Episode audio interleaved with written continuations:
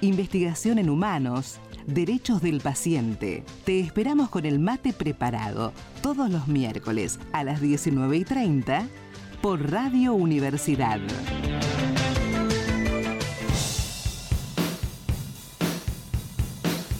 Nuestro sistema operativo está listo para arrancar. Quédate conectado porque estamos en Radio Pixel. Radio, Pixel. Software, aplicaciones, videojuegos, redes. La tecnología y la informática están en Radio Universidad. A continuación por AM 1240.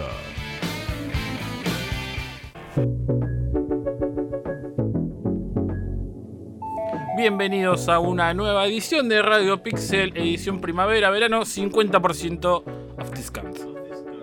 En otro martes que no llueve, pero hace calor y mucho. En la ciudad más conocida como Bahía Blanca, El Pozo. Está haciendo, unos debe estar haciendo tran- Hay fácil. 32 grados. 32 grados, sí, pero fácil. 34.3 grados según el Eh, pronóstico. Vamos. Casi decí- me derrito. Nos derretimos, venimos con el pibe juntos caminando. Y eso que dentro de todo estamos bastante cerca. Sí, Relativamente cerca. relativamente, sí, pero igual. Pero igual se siente. Sí, sí, creo que ya tengo que estrujar la remera. Sí, sí, la marca de la mochila. Sí, sí, sí. No, nosotros tenemos la marca de la gorra. tenemos la marca de la mochila de transpiración. Qué lindo, qué linda imagen mental todo transpira. No, no, no. sí. Encima que somos sureños, ya de por sí. O sea que nos Sí. afecta más. Porque estamos acostumbrados a otras temperaturas, a otros rangos de temperatura. a veces que acá nos se sorprenden porque hay, hay 9 grados y estamos en remera. Sí, yo los veo. Bueno, no, no voy a, no voy a bardear. Pero es cierto que. mm, Los veo muy abrigaditos muchas veces. Sí, sí, sí. No, yo he visto gente que ponerle hace calor así, ponerle 27 grados, 28 y están con campera. Por eso. No, yo Eh, no lo para mí es entiendo. mucho. No lo No, no entiendo. lo entiendes. Bienvenido, doctor Emanuel Rodríguez, al estudio.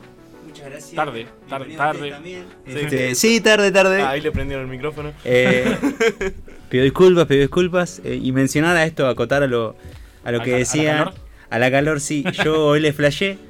Me levanté con frío, pensé que iba a ser una mañana refrescante. No, no. no. Salí de pantalón largo, No, jean. No, eh, estamos en esa época en la que vos eh, salís con campera y después no sabes dónde meterla. Mira, lo, lo bueno es que mañana va a estar más fresco, va a ser 24 grados. Uf. Y después va a subir a 30 de vuelta y después va a bajar a. Eh, yo, 20. yo estoy tranquilo que el laburo en un sótano está refresco ahí adentro. Sí, por eso. Me paso a buscar el pibe después. Maldito Vaquero. programador estereotipado. Dice que se ahoga en un sótano.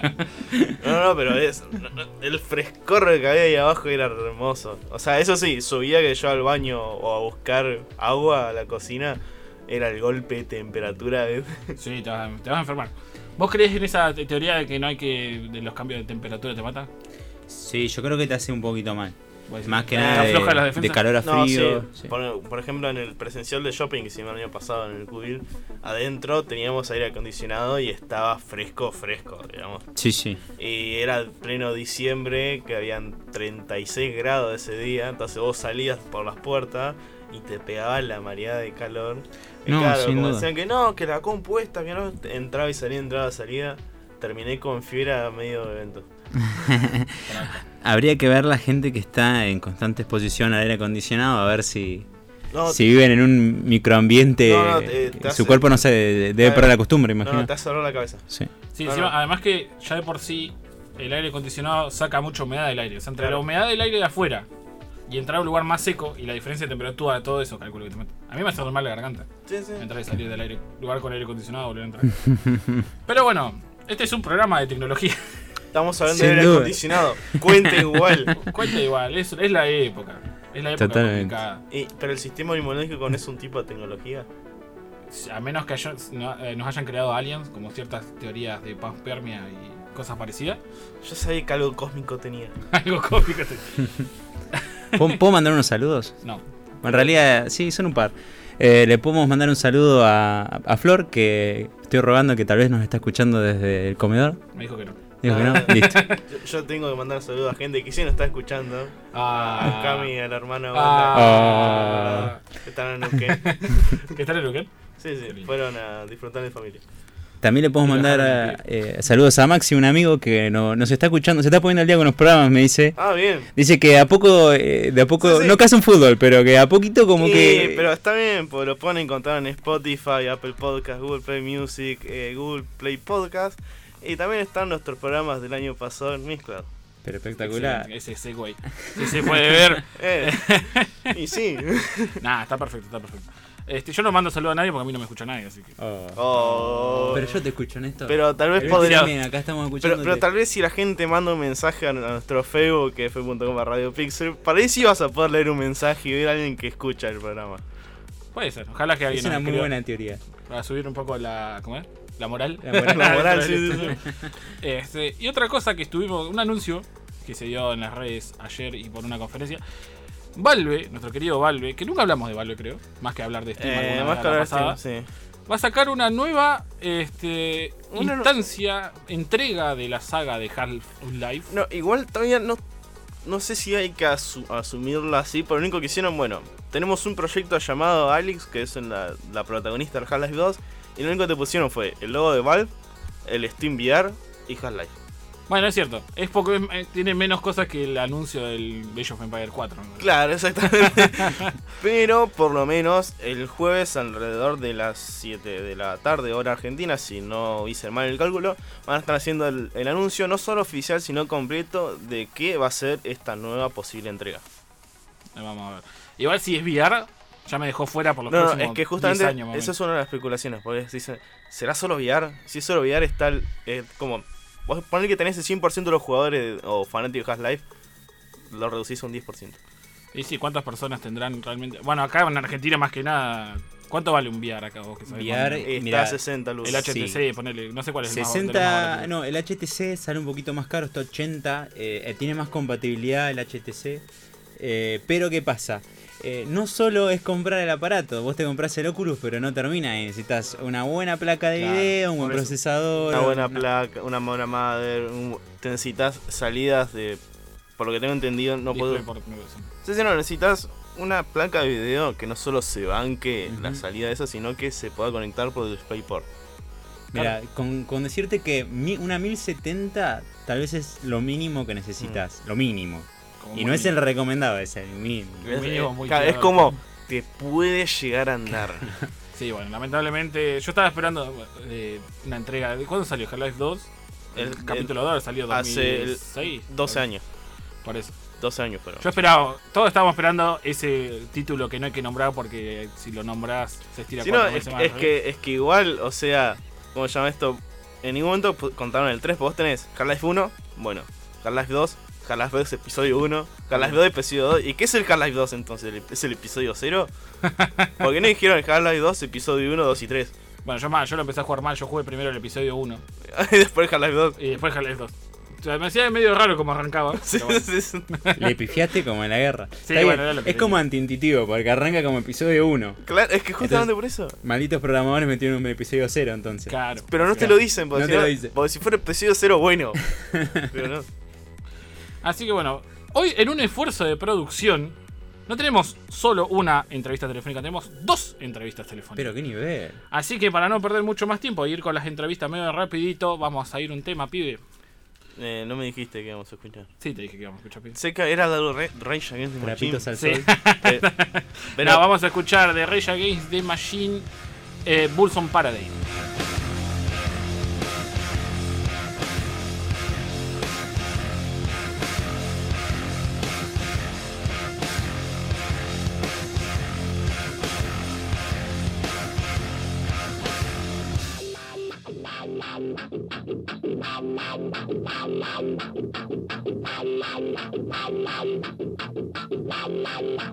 Paradigm. The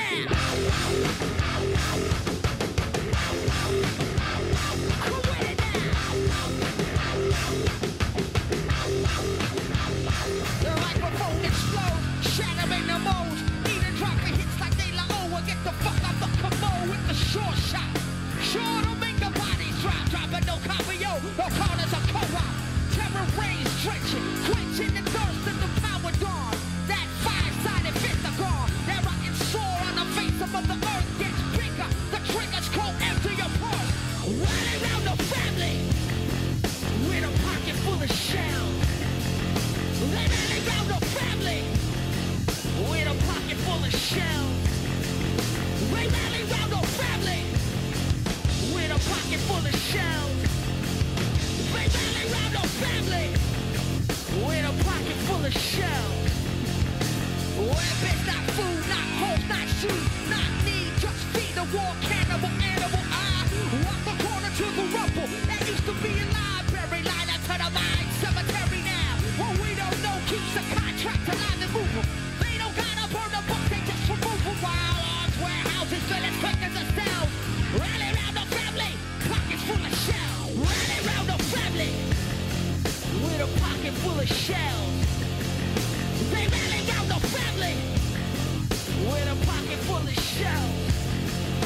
Rally round the family, with a pocket full of shells. The family, with a pocket full of shells.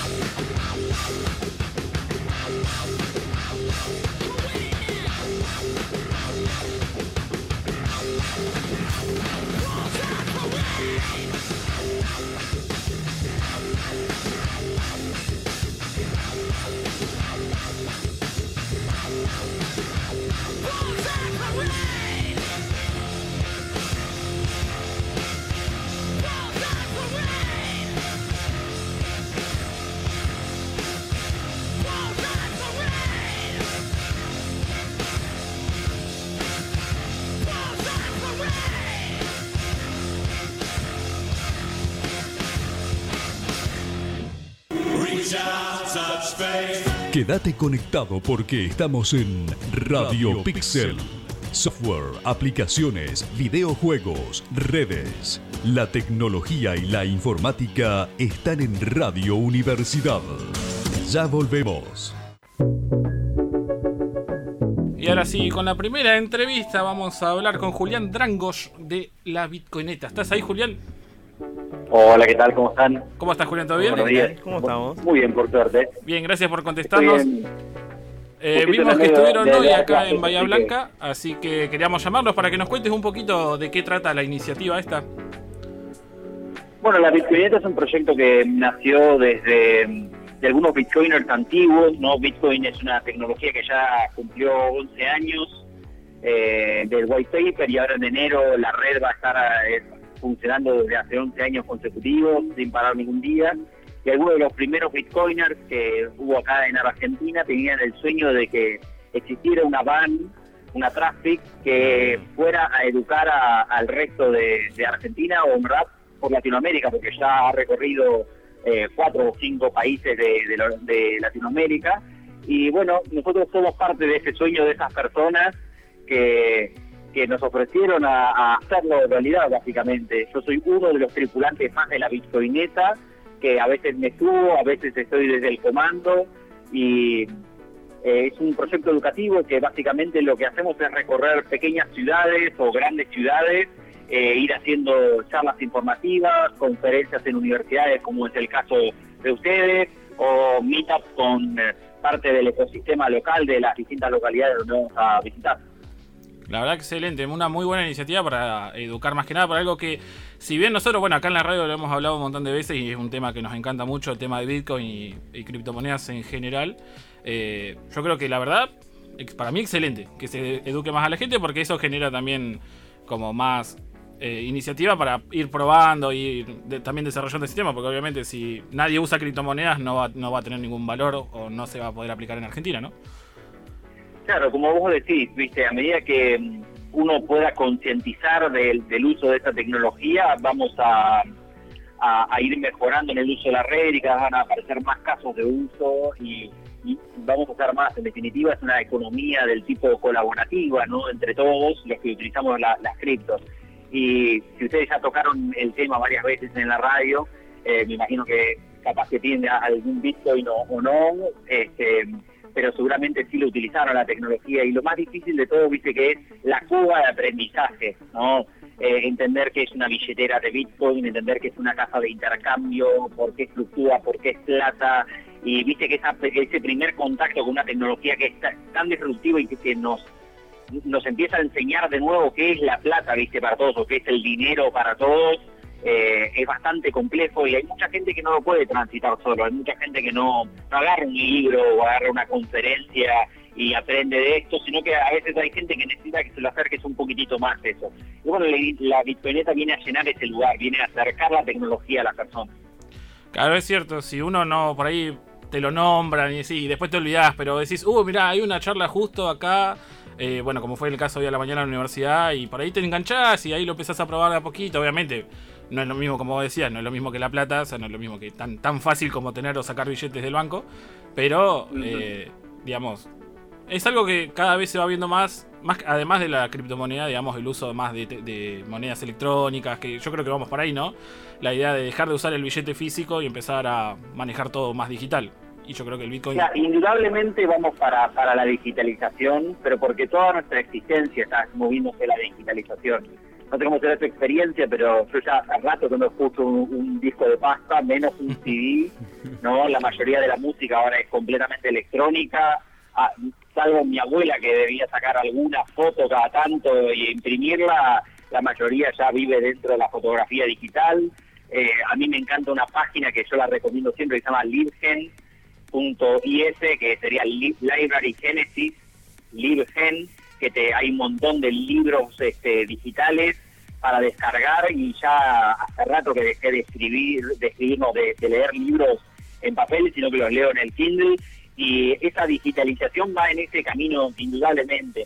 Y esto mismo nos está pasando con la plata, muchos ya manejamos home banking y ya nuestras compras no son en efectivo, pero cuando entras en contacto con el mundo criptográfico volvés a, a usar el efectivo. Yo dejé de usar mis tarjetas de crédito, dejé de usar mi home banking, dejé de usar mis tarjetas de débito y empecé a usar solamente efectivo, pero por un hecho de la privacidad, de volver a conservar en este caso de que nadie sepa eh, qué es lo que estoy gastando en este caso, porque el sistema en donde el sistema electrónico en donde nuestros gobiernos y nuestros bancos nos están tratando de forzar a meternos a nosotros es en un sistema del tipo orwelliano, en donde todas nuestras transacciones están monitoreadas y están pueden estar sujetas a censura. En este caso, vos fíjate, si alguna vez intentaste hacer una compra con alguna tarjeta de crédito de alguna de algún monto un poquitito más elevado o alguna compra del exterior, probablemente tuviste que llamar para que te lo autoricen y, se- y a veces no te lo autorizan porque no tienen ganas ellos. A mí me ha pasado eso. Entonces, de a poco vamos a empezar a ir a transitar este camino en donde los sistemas bancarios tradicionales van a empezar a, a tener competencia, ¿no?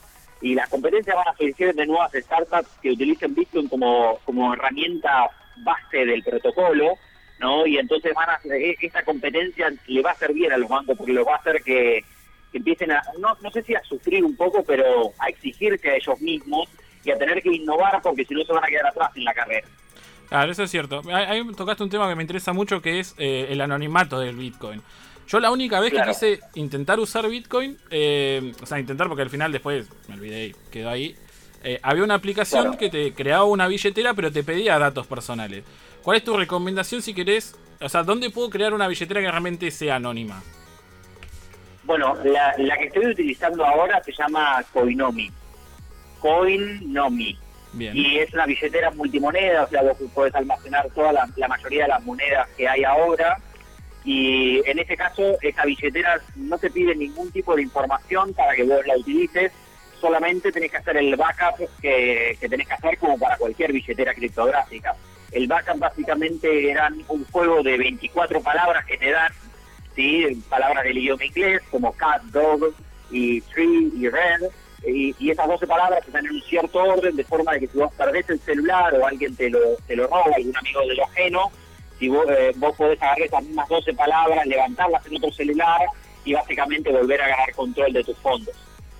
Todo esto está hecho con a base de matemática, ¿no? O sea que vos no ingresaste ningún correo electrónico, de ninguna forma pusiste tu nombre ahí adentro, salvo que utilices alguno de los servicios adicionales que tiene esta, esta billetera, que son eh, tiene algunos servicios con casas de intercambio, ¿no? Pero para ir, eh, Bitcoin, el protocolo, ¿sí? El, eh, la capa base de Bitcoin, es un protocolo bastante tonto en ese sentido. Solamente sabe hacer sumas, restas, multiplicaciones y divisiones, y entonces eh, interactúa con el resto de, de de los sistemas tradicionales en los bordes, en las billeteras, en los proveedores de pago o en las casas de intercambio que básicamente te, te permiten a vos comprar y vender que- criptomonedas.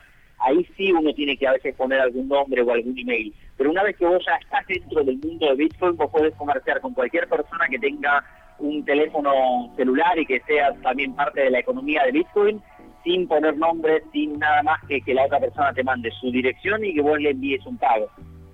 Excelente, excelente. Y acá, eh, particularmente en el caso de Argentina, ¿qué tan difícil es pasar, obviamente, de peso argentino a Bitcoin, teniendo estos sistemas que, que contabas? Hay una web acá en Argentina que se llama coinmonitor.info, coin moneda, monitor, ¿viste? punto .info, que te muestra ahí todas las casas de intercambio que hay acá en Argentina. Ya creo que debe haber unas 10, 12, 15 casas de intercambio. Eso si uno quiere hacerlo a través de una transferencia bancaria nacional, no en pesos o en dólares. Yo nombro algunas casas y te pido perdón si alguna otra se, se ofende, pero Argen, BTC, Ripio, Satoshi Tango son tal vez tres de los este, de las casas de intercambio que más este no sé volumen tienen o que son más reconocidas y después hay un montón más de casas de intercambio pero si vos me preguntás a mí Julián cuál es la mejor forma de hacerlo si vos mirás el título original del, del paper de Satoshi dice Bitcoin una forma de dinero electrónico persona a persona o sea que lo, ideal sería eso, ¿no? Que uno interactúe con otra persona y, le compre a otra persona, porque en una casa de intercambio vas a tener que poner tu nombre, va a haber una transferencia de dinero que va a estar resguardada por, por algún banco, ¿no? Y entonces en algún momento así, o alguien te puede venir a llegar a preguntar por qué fue esto, para qué fue esto y de dónde quedó esto. Entonces yo prefiero maximizar mi anonimidad, ¿no? Ma- mi pseudo anonimidad. Yo ahora eh, trabajo en una plataforma del ecosistema que se llama Signatura y esta empresa está constituida en Estados Unidos, ¿no? Y otra vez en Argentina tenemos un cepo cambiario, como ya lo tuvimos antes y, y lo volvimos a tener. Pensamos que lo habíamos superado esto y viste que es cíclico lo nuestro. Y entonces esta empresa utiliza Bitcoin básicamente para darnos nuestros pagos. Eh, nuestros pagos nos llegan electrónicamente a nuestro teléfono celular bajo nuestro control, incensurablemente, inalterablemente y, y bajo nuestra posesión. Eh, para esto está hecho Bitcoin, para ser un- una alternativa a los sistemas bancarios este, centrales. Está bueno, está muy Porque a bueno. la mayoría de a la mayoría de la gente que trabaja para afuera, viste, no sé si provees un servicio como, o para Netflix. Yo tengo una amiga que es traductora para Netflix. A ella, si quiere recibir un pago en su cuenta bancaria de acá, se lo convierten al tipo de cambio más bajo y si después ella quiere comprar dólares, no le dejan comprar dólares. Claro, es 200 cierto. dólares el límite. Claro, es cierto. Ahora se ha vuelto mucho más restrictivo con el tema de divisas internacionales. Así que esto sería como Es una cierto. muy buena forma Es de, el, por lo menos. el- el principal caso de uso que tiene Bitcoin ahora es este, esquivar a los bancos centrales. Claro. Entonces vos me decías que la idea más que nada de Bitcoin es como esto de la, la economía mm, eh, colaborativa, es de tratar de hacer de persona a persona más que nada, más que de personas y, y- y empresas. a plataforma. A claro, plataforma, la claro. idea, hay gente como así, que si vos querés comprar más de 200 dólares, eh, ahí en Bahía Blanca vos sabés a dónde podés ir a comprar al- a- eh, tipos de dólares de, informales, que dicen ahora, eh, o dólar blue. También existe un Bitcoin blue en este caso, hay gente que se dedica a la compra-venta de estos, donde vos podés ir con dinero en efectivo y adquirir tus propios bitcoins de una manera inclusive más anónima porque ahí fíjate que Bitcoin se comporta de la misma forma que los sistemas este, eh, efectivos, ¿no? Vos vas, le das plata a alguien y la otra persona te da Bitcoin a cambio de eso, O, o podés hacer como yo que trabajo por Bitcoin, ¿no? no sé que no todo el mundo puede tener esa, esa suerte, ¿no? De, que te quieran pagar en un medio eh, en un medio no tan tradicional, ¿no? Claro, pero bueno, si, si esto ayuda a la gente, por ahí van a ir viendo que o el, el resto de las personas, que la más que nada las que trabajan para afuera, van a ir viendo que esto por ahí es más conveniente una vez pasada la curva de aprendizaje y esto se vería expandiendo. ¿Cómo ves el futuro de Bitcoin en particular y las criptomonedas en general? Bueno, yo lo veo súper promisorio, ¿no? Pero nos va a llevar tiempo recorrerlo. Primero por eso que decíamos de que la curva de aprendizaje es, este, es muy difícil.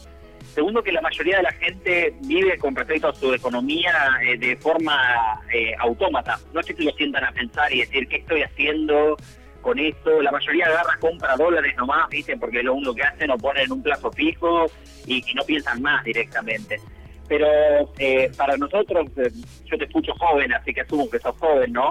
Eh, para nosotros los millennials que ya nacimos en una generación informática directamente o, o desde temprana edad donde tuvimos una eh, una computadora, acceso a internet, ¿no? Y, lo, y lo que vimos nosotros, si uno ya tiene, yo tengo 32 años y ya sufrí cuatro o cinco crisis este, bancarias enormes, ¿no? Eh, la hiperinflación del 90 y pico, el- la crisis del 2000-2001, el, el efecto tequila, la caída de la bolsa de Japón, la, caída de los Lehman Brothers en el 2007 y estamos los primeros indicios de que estamos entrando en una recesión global nuevamente, ¿no? Para cualquier persona que ha vivido tantas crisis, ¿no? Que es por el sistema bancario tradicional, por cómo funciona, Bitcoin va a ser nuestra reserva, o sea, la gente va a empezar a seguir ahorrando en Bitcoin. ¿Por qué? Porque Bitcoin año tras año hace no un máximo histórico, sino el mínimo. O sea, el precio mínimo de Bitcoin año a año siempre va creciendo salvo un solo año.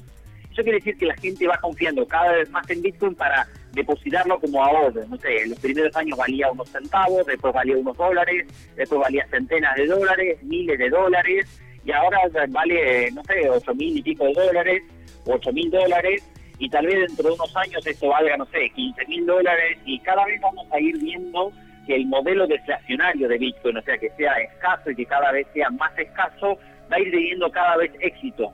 ¿Por qué? Porque todos los precios relativos de tu economía, medidos en precios de Bitcoin, van haciéndose cada vez más chiquititos. Y entonces, por primera vez en la historia de la humanidad, tenemos una moneda que tiene barrera de entrada cero. O sea que cualquier persona con un celular puede participar de Bitcoin.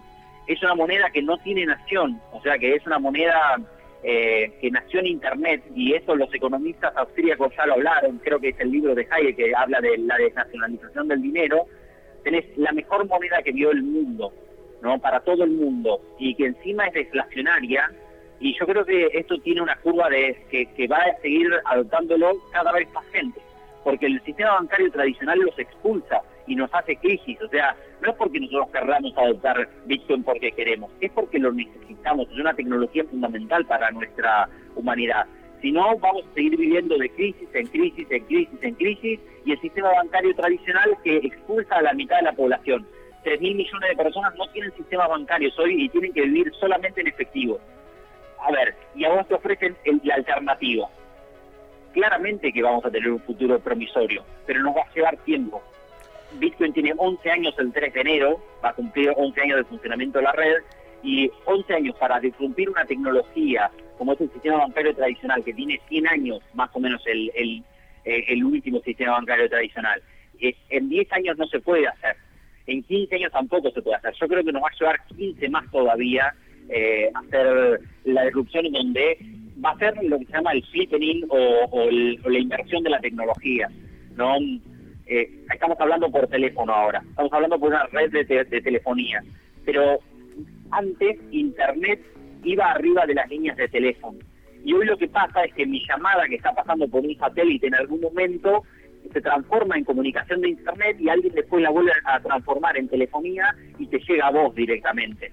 Y yo creo que eso, eso mismo que nos pasa ahora con el teléfono nos va a pasar con Bitcoin. Hoy los sistemas este, tradicionales utilizan las monedas fiduciarias, pero dentro de 15 años los sistemas tradicionales van a tener atrás de fondo Bitcoin directamente. Claro, muy bueno. Justo eso era un tema que quería tocar, ahora que era lo último. eh, el tema de la. Lo que es. Yo perdón que hable un montón. No, no está perfecto. Tocaste todo lo que quería preguntarte. el, el tema de, de que Bitcoin por ahora está como muy inestable, que sube, que baja mucho. Bueno, ahí me contestaste que decía cada vez se va como achicando esa brecha de los, de los picos y los valles. Eh, entonces vos. Si vos mirás eh, la volatilidad de Bitcoin anualizada, va descendiendo año a año. Claro, eso es lo que te quería preguntar. O sea, hay una, eh, si vos mirás el artículo de Wikipedia, tiene un hermoso gráfico que entonces toma la volatilidad, porque día a día, si vos lo mirás a Bitcoin, día a día sube, baja, va a la izquierda, va a la derecha, ¿viste? Es complejo en el sentido. La gente no está acostumbrada a, vivir con tanta in- incertidumbre con respecto por lo menos a su plata. Pero si vos usas indicadores que son indicadores más largos o más grandes de tiempo, eh, la volatilidad va decreciendo año a año, ¿sí? anualizada, o sea, vos, hoy sube un 1%, mañana baja un 2, después sube un 4, hace- eso lo analizás y, y sacás un indicador, va decreciendo, o sea que se va haciendo cada vez más estable Bitcoin en ese sentido. Y si vos mirás otros indicadores, por ejemplo, como eh, billeteras de Bitcoin que tienen solamente eh, más de 10 dólares en valor monetario de Bitcoin, cada vez va, está en su máximo histórico. Si vos mirás el poder de cómputo de la red, que sería el hashing power, que es lo que le da la seguridad a la red, está eh, en sus máximos históricos. Ahora, si vos mirás las mejoras de la red, eh, cada vez van proponiendo nuevas mejoras. Eh, no sé, tenés la Lightning Network que es para realizar micropagos, tenés este, cadenas alternativas, sidechains, como para ejecutar contratos inteligentes, está Mimblewimble para darle más privacidad a Bitcoin, está más para hacer eh, Merge Life Abstract Syntax Tree, o sea, hay cada vez más cosas sobre las cuales aprender y cada vez más mejoras con respecto a experiencia de usuario, a mejoras del protocolo base, a la escalabilidad de la red, al poder de cómputo. eh, y cada vez eso va, a seguir sucediendo porque este pensamiento que me ocurrió un día, eh, soy profesor acá en la Universidad Tecnológica Nacional, ¿no? Yo enseño física y enseño análisis matemático y electrotecnia. Y un día que a mi cabeza se cruzó este pensamiento de que, que Bitcoin ya no es más política. Eh, perdón, que la plata no es más una política, o sea, no la política monetaria. Bitcoin es ciencia ahora. Entonces es ahora una ciencia monetaria. Y entonces Bitcoin es una receta de todas las cuales eh, que va a poder haber. Bitcoin, la receta es, no sé, un bloque cada 10 minutos, eh, la- las transacciones tienen que tener esta sintaxis, el poder de cómputo es lo que le da la seguridad a la red, eh, y todas las re- 21 millones de monedas, todas las reglas que forman parte del protocolo base de Bitcoin. Si alguien tiene otra idea y es mejor que la de Bitcoin, genial. Tratemos de ver cómo hacemos para implementarla y llegar a la máxima cantidad de personas. Claro, sí. Bueno, y ustedes también están poniendo su granito de arena, obviamente, concientizando y enseñándole a la gente cómo funciona todo Bitcoin. Así que, Julio, bueno, muchas, ya nos estamos quedando sin tiempo. Muchas gracias por contestarnos. La verdad que excelente, excelente. Y espero que les vaya muy bien con esta iniciativa a ustedes de ir eh, educando a la gente en todo lo que se pueda y que, bueno, con el mayor uso cada vez del Bitcoin se va estabilizando más, obviamente. Bueno, muchísimas gracias a ustedes por, por la comunicación. Eh, si me permitís medio segundito más, eh, la Bitcoineta va a seguir estando eh, de viaje, ahora va a estar por Neuquén, después va a ir para Bariloche, va a ir para Los Ángeles, Chile, Concepción, allá en Chile, Santiago de Chile, y después va a volver por Mendoza, San Luis y parte de acá de, de Argentina. O sea que si quieren comunicarse con nosotros, en la Bitcoineta, en Instagram, Twitter, Facebook, o si no a la bitcoineta.gmail nos pueden comunicar si tienen alguna idea para hacer alguna charla en alguna universidad, en algún centro, es cuestión de que se nos comuniquen con nosotros y eh, vemos de cómo hacerlo posible. Dale, excelente. Nosotros vamos a estar también compartiendo en nuestras redes. Así que muchas gracias de vuelta y suerte con su proyecto. Gracias a ustedes por comunicarse. Chao. Chao, hasta luego. Y bueno, muy, muy interesante la verdad, así que para, con la, para que no perder más tiempo con la próxima entrevista que tenemos nuestra corresponsal, Maca, eh, vamos a ir primero un temita, vamos a escuchar de Gorilas 19 2000.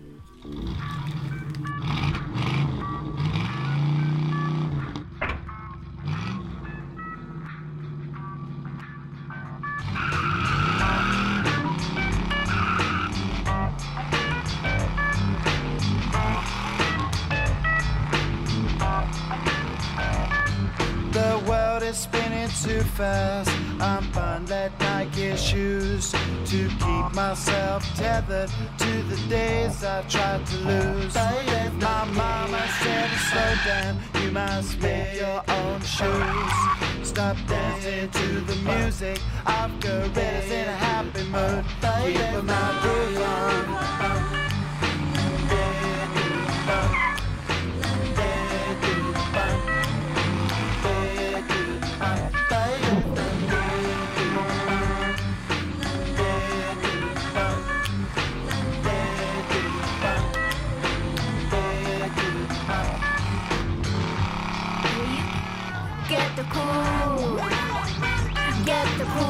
Get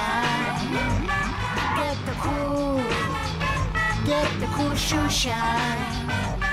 Get the cool, get the cool shoe shine. Get the cool, get the cool shoe shine.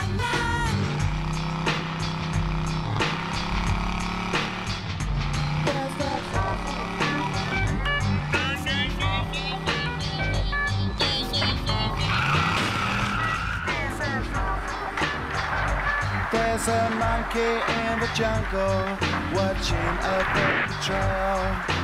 Caught up in the conflict between his brain and his tail.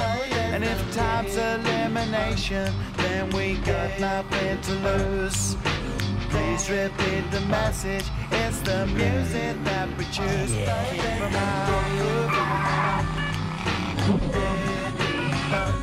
Volvimos al último bloque de Radio Pixel y acá tenemos una comunicación telefónica con nuestra compañera que la tuvimos enviada Corresponsal de corresponsal de Radio Pixel que fue a la FemitConf y nos va a contar qué fue y cómo lo vivió. Maca, bienvenida de nuevo a Radio Pixel, tu lugar, a- tu casa amiga, digamos, ¿no?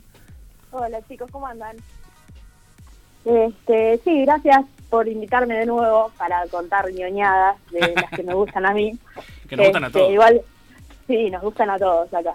Este, miren, te cuento, la, la CMIT es una conferencia que se hace por segunda vez, este es el segundo año que se hace, que lo organiza la comunidad de la de sistemas y se trata de una conferencia de tecnología y feminismo. Así que está muy bueno los dos ejes que, que trata. Este, nada, la organización del evento Super Piola eh, fue en la Facultad de Ciencias Exactas de la UBA. Este, iba a ser, bueno, en un principio en el Hotel Lowen eh, en apoyo a, a los trabajadores, pero por una cuestión de que lo intimaron a cerrarse ahora, se tuvo que trasladar a Exactas, así que igual el lugar buenísimo, usamos el, el aula magna ahí. Este, y durante el día se desarrollaron varias charlas, este, todas con estos dos ejes, ¿no? de tecnología y feminismo. Eh, hubo una charla de herramienta para el análisis de vulnera- vulnerabilidades en aplicaciones web, otra sobre la identificación de personas travestis, trans y no binarias en los sistemas de información de salud, que eso fue en un hospital en particular.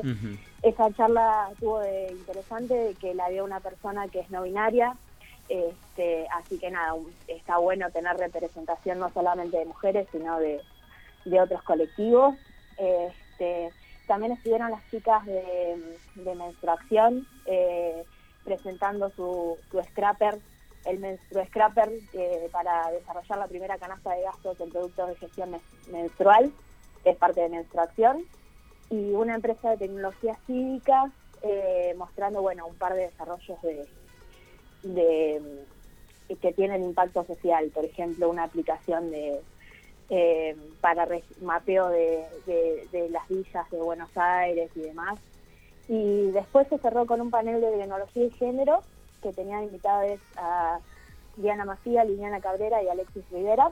Este, que bueno, ahí de nuevo la representación trans este, en, la, en el panel también por parte de Alexis, así que muy copados.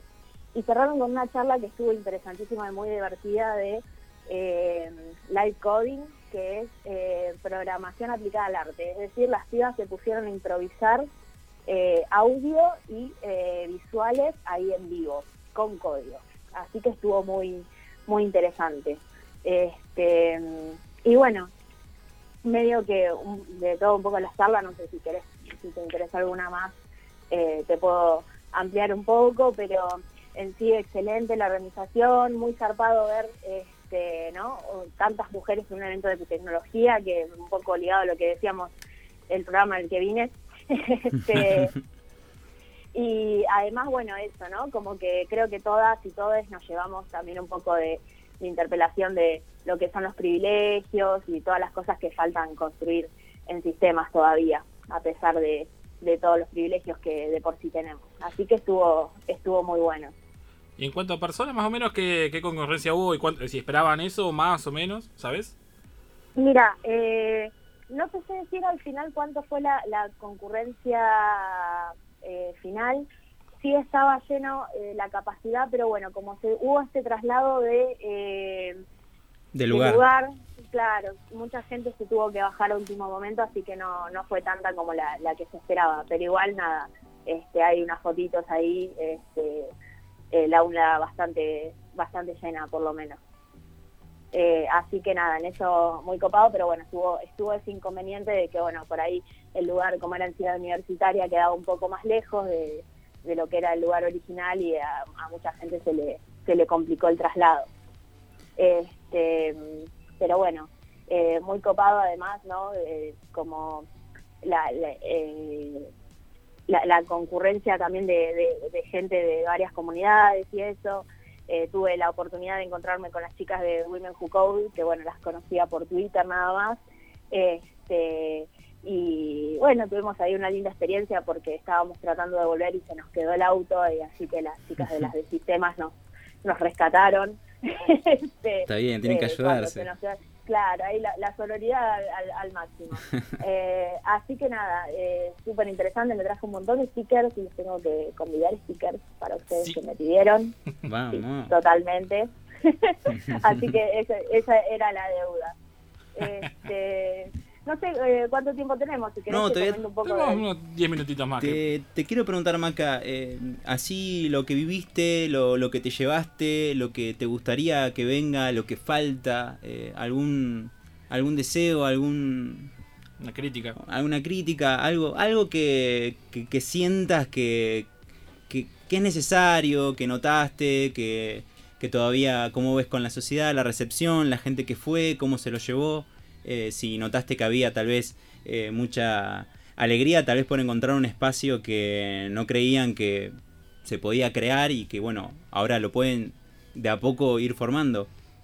Claro, con la mayoría de las personas que las, con las que hablé y también en Twitter, yo vi que bueno la recepción de, de la FEMIT fue muy muy buena, este, sobre todo por eso, porque se trata de un espacio que tiene esta interseccionalidad de tecnología y ser feminista, eh, digamos, eh, que está organizada por una comunidad de mujeres y, y LGBT. Este, entonces, bueno, eso se notaba, ya te digo, tener eh, unas personas eh, del colectivo no binaria hablando es como que no no se da en cualquier conferencia y estaba ese espacio eh, así que muy muy copado en ese sentido y después de que sí creo que todas y todos nos fuimos con, con muchas enseñanzas tanto de, de las charlas como como el panel este, que estuvo súper interesante y también la oportunidad no por ejemplo yo que me fui desde desde acá este, pude conocer a chicas que por ahí solamente hablaba por Twitter o, por Slack este, y nada, súper la, recepción de ellas súper amorosa y las quiero un montón, así que eh, también digamos a, modo personal fue súper eh, súper enriquecedor digamos este, que se haya dado un espacio así al poder ir y decir bueno voy con total confianza este, y me encuentro gente del rubro que encima está en la misma que yo, ¿no es cierto? Este, ¿Y, y qué, le, qué le dirías a la gente más o menos que está ahí entre la brecha de si voy, no voy, eh, es para mí, no es para mí? Eh, ¿qué, ¿Qué recomendación le das, Maca? Como para que no se la pierdan o, o que más o menos estén, que estén atentos a la del año que viene. Esto, bueno, es el segundo año que se hace. Eh, este año eh, hubo la posibilidad para eh, personas, o sea, mujeres y, otras identidades que, que no tuvieran la posibilidad de ir. Hubo unas becas de viaje y de alojamiento gracias a Hace Derechos, que era uno de los sponsors. Este, así que bueno, supongo que el año que viene se puede llegar a generar alguna cosa de ese estilo, así que por ahí estar atentas, atentes a, a lo que es esas oportunidades, porque bueno, en este caso es- estaba la posibilidad de ir aunque fueras lejos, sé que las personas que se ganaron la beca estuvieron, bueno, con una cena y demás, se pudieron conocer, o sea que no, no, no iban a estar solas y eso está muy bueno de, de gestionar ese lazo. Y si estás cerca o tenés la posibilidad de ir, ir, este, la entrada es, eh, este año fue gratuita, este, eh, y nada, súper bien organizado y demás. El único problema es, eh, o sea, problema no, pero lo que tenés que tener cuidado es con la reserva y eso como eh, por una cuestión del lugar. la, si bien la entrada es gratuita, tiene una lista de espera y demás, este, pero bueno, eso, digamos, en, conclusión, si tenés la oportunidad de ir, porque la verdad que está muy bueno, se está organizado con mucho amor y se nota, este, y las charlas de muy buena calidad y ya te digo, con una representación eh, muy copada. La verdad, Este, excelente. la verdad que sí, eh, es muy bueno estas oportunidades que se abren y que, es más, eh, imagino seguro de como toda conferencia o lugar donde se reúne gente a, a hablar de sistemas, eh, Está lleno de ñoño. lleno de, de, de ñeño- ñoñes, Ñoño. este, Ñoñes, ñoñes, sí. eh, nacen proyectos también, ¿no? Eh, ¿Tuviste la, la chance de presenciar algún grupo que dijo, eh, ah, mira, esto está buenísimo, eh, tal vez podríamos hacer algo por allá, por acá? Eh, ¿Notaste esa onda, Maca? Eh, no lo sé en, en cosas personales, pero sí, por ejemplo, en la charla de, de menstruación, lo primero que pidió la gente fue tipo, che, pasen el repo, pasen eh, este scrapper que hicieron porque estaría re bueno ajustar tal cosa de la estadística que falta. Creo que era, digamos, eh, o sea, el, el, el bote este de menstruación, el scrapper, perdón, eh, lo que hace es recopilar datos de, precios de productos de gestión men- menstrual y habían hecho una suerte de estadística para sacar más o menos cuánto sale, por ejemplo, una toallita, un tampón y cuánto es el gasto anual de una persona menstruante. Y lo que se propuso ahí en la charla y que salió creo que del público es eh, la organización por el promedio de provincias y demás y seguir laburando como con esos datos. Así que nada, evidentemente eh, ganas eh, salen de, de la gente que va. Te, te pregunto por eso, Maca, eh, ¿te acordás algún número? ¿Es un número grande eh, lo que el, el gasto, digamos, lo que representa? Mira, lo tengo acá anotado. eh, los datos eh, se hicieron en septiembre porque fue durante un hackathon, Ujú. así que es con los precios de septiembre de 2019. Pero más o menos el promedio eh, sale de 8,63 cada toallita, 10 pesos con 37 cada tampón, y eso hace un promedio de 2.468 a 2.966 pesos por año, simplemente para administrar tu, tu menstruación. O sea, Es algo que no elegís. Es un montón. Este, eso, bueno, las chicas contaron bien cómo sacaron todo el promedio, el cálculo y demás, este, tanto en cuestión de código como en cuestión de, de estadística. Eh, pero sí, eh, a partir de eso es que desde menstruación, por ejemplo, se propone la quita del IVA de los productos de gestión menstrual, el control de precios, la distribución gratuita y que haya más investigación sobre el tema para tener, seguir teniendo más números, ¿no?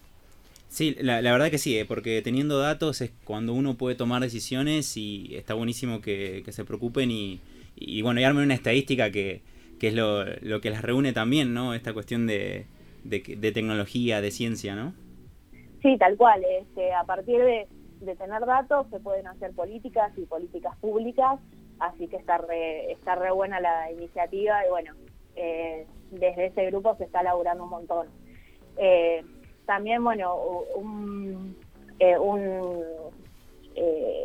proyecto relacionado a, por lo menos lo que es economía feminista, menstruación y demás fue el de Feminindex que se hizo con esta empresa que donde trabajan las chicas que dieron la charla de tecnología cívi- cívica, que fue el Feminindex. Eh, ese fue un, un portal que se hizo eh, para conocer las opiniones de les y los candidatos de antes de las votaciones para saber qué, qué opiniones tenían sobre diferentes temas y que puedas encontrar eh, cómo eran los candidatos según la agenda feminista, por ejemplo. Claro, está bueno y como, poder tomar una decisión en base a eso. Claro, como un voto más, eh, más crítico, digamos. Más informado. Claro, sí, donde tener la info de, che, mira, esta es la agenda feminista y así los, los candidatos se, se piensan respecto de esto y que vos puedas elegir, ¿no es cierto?, con, con esa info. La verdad que bu- buenísimo Maca, este, pero bueno, lamentablemente se hacen las 5 de la tarde y te voy a tener que decir chau y decirte también gracias por, como siempre, porque bueno, sos una, una compañera de acá y la verdad que se extraña también de, de que bueno, de que puedas tal vez volver y, y poner un poco más de voz y orden acá, porque Viri nos tiene, nos tiene abandonados. mira. En algún momento voy a volver. Ojalá que sí, nada, muchas gracias chicos por el espacio y nada, por dejarme la, la oportunidad de compartirles esto que estuvo, estuvo muy bueno. Y por ahí, nada, si los oyentes se enteran, sigan a GMITCOM, a las de sistemas, que ahí van a tener un montón de data en Twitter, en, en Facebook, en Instagram eh, de, este, de este evento. Pero bueno, este, estaremos entonces ahí divulgando y repitiendo ahí en las redes. Y bueno, gracias Maca por, por esta conversación, así que te digo chau chau. Adiós.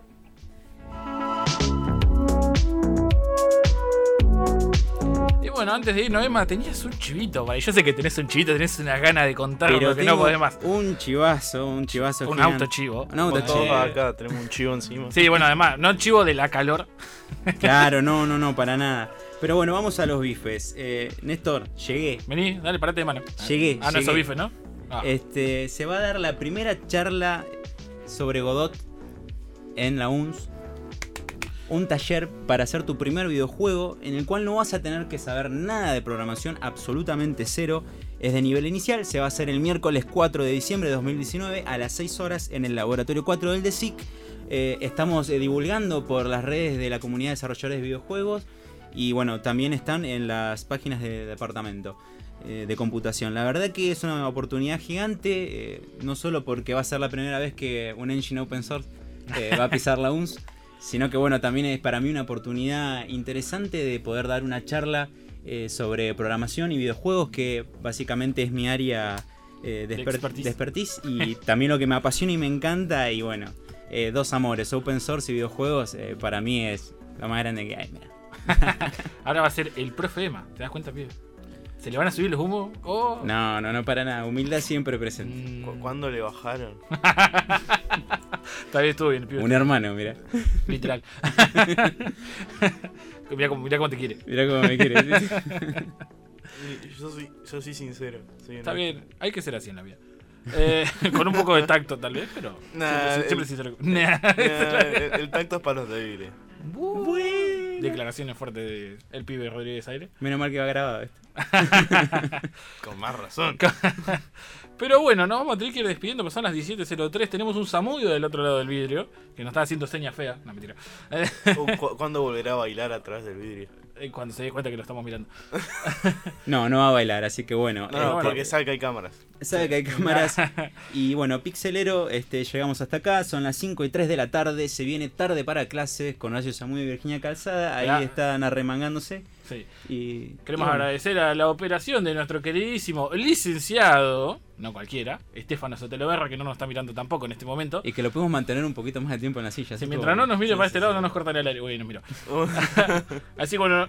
Ah, el martes que viene no hay programa porque es el día del eh, no docente. De empleado no del docente. empleado no docente. Así que nos vamos a reencontrar entonces el martes. eh, Ya es diciembre. ya diciembre. Uh, los últimos programas de diciembre se vienen. Martes 3 de diciembre. Martes tres, iba a decir 4 casi. Sí, sí. Qué nivel. Ya, ya nos chorearon un programa. Pero bueno, ¿dónde, antes de irnos, ¿dónde pueden escuchar los programas mientras esperan que sean dos martes? En Spotify, Apple Podcast, Google Play Music, Google Play Podcast y en Mixcloud. Con además en Micro están los programas del año pasado. Excelente, esto fue Radio Pixel. No se vayan que ahora viene tarde para clases. Chau, chau.